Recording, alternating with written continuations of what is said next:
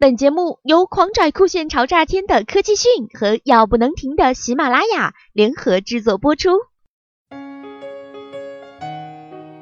随着智能设备越来越完善，已经开始进入到家家户户。智能设备的应用解决了很多的麻烦，同时也给人们增添了很多麻烦。今天我们就来一起分析一下智能穿戴设备合理使用方法。智能服饰让运动事半功倍。现在有许多可穿戴设备都能够做到在运动时收集到相关的数据，此外还能不断的根据你锻炼的类型和强度，调整对肌肉的刺激力度，模拟出大脑所给的信号来锻炼肌肉。为了用更短的时间达到更好的健身效果，研究者们脑洞大开，纷纷依据不同的科学原理设计出了高智商的运动服饰。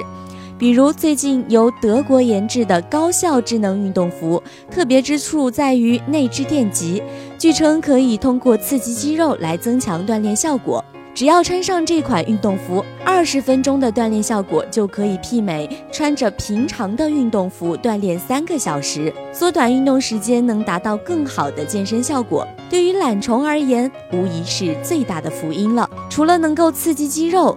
智能运动服还能够追踪到肌肉。由加拿大所研制的智能运动服内置 EMG 运动传感器，能够感应和追踪到肌肉纤维内部的活动，并通过应用程序告诉用户各个部分肌肉的运动状态。另一方面，可以提供教练般的反馈，是智能服饰存在的意义之一。最近呢，印度研制的一款智能运动服由压缩上衣和裤子组成。研究人员将一百一十九轴的加速度计、心率传感器和温度传感器等全部连接在一个动力组件上，并嵌入到了一个运动服内。贴心的是，应用程序会为用户提供专业的即时反馈。这意味着，如果运动者的生物动力学形式或者是姿势不正确的话，它会在第一时间发出通知。这一点的话，非常适合瑜伽爱好者的需求。除此之外，这款运动服还能够在训练过程中帮助你保持最佳的心脏速率，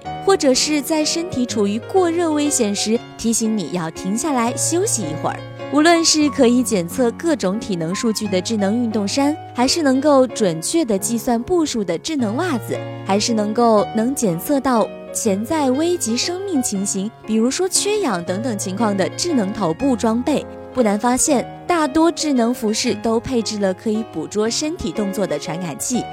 能够及时提供反馈，并且告诉你如何才能运动得更加专业。智能服饰设计者的目标，就是为了让你不需要进入到虚拟世界，也可以像你最爱的运动员那样运动。那么，健康咨询提醒我们的是，不能盲目的崇拜，要适度使用，这是关键。中山大学孙逸仙纪念医院神经科主任医师刘军教授告诉记者。脑电图主要利用仪器检测脑部自发的生物电位，一般容易受到被检查者情绪、睡眠、觉醒状态、外界磁场等干扰。如果超过一定限度的外界信号，人体甚至大脑产生一定的影响。然而，轻微的干扰，比如正常使用手机等电子产品，不超过人体的承受范围，人体通过精密的自我调节，应该是不会受到影响的。自从世界上第一部商业化手机于1973年面世以来，不过数十年时间，普及的时间则更短。对于人体健康的影响如何，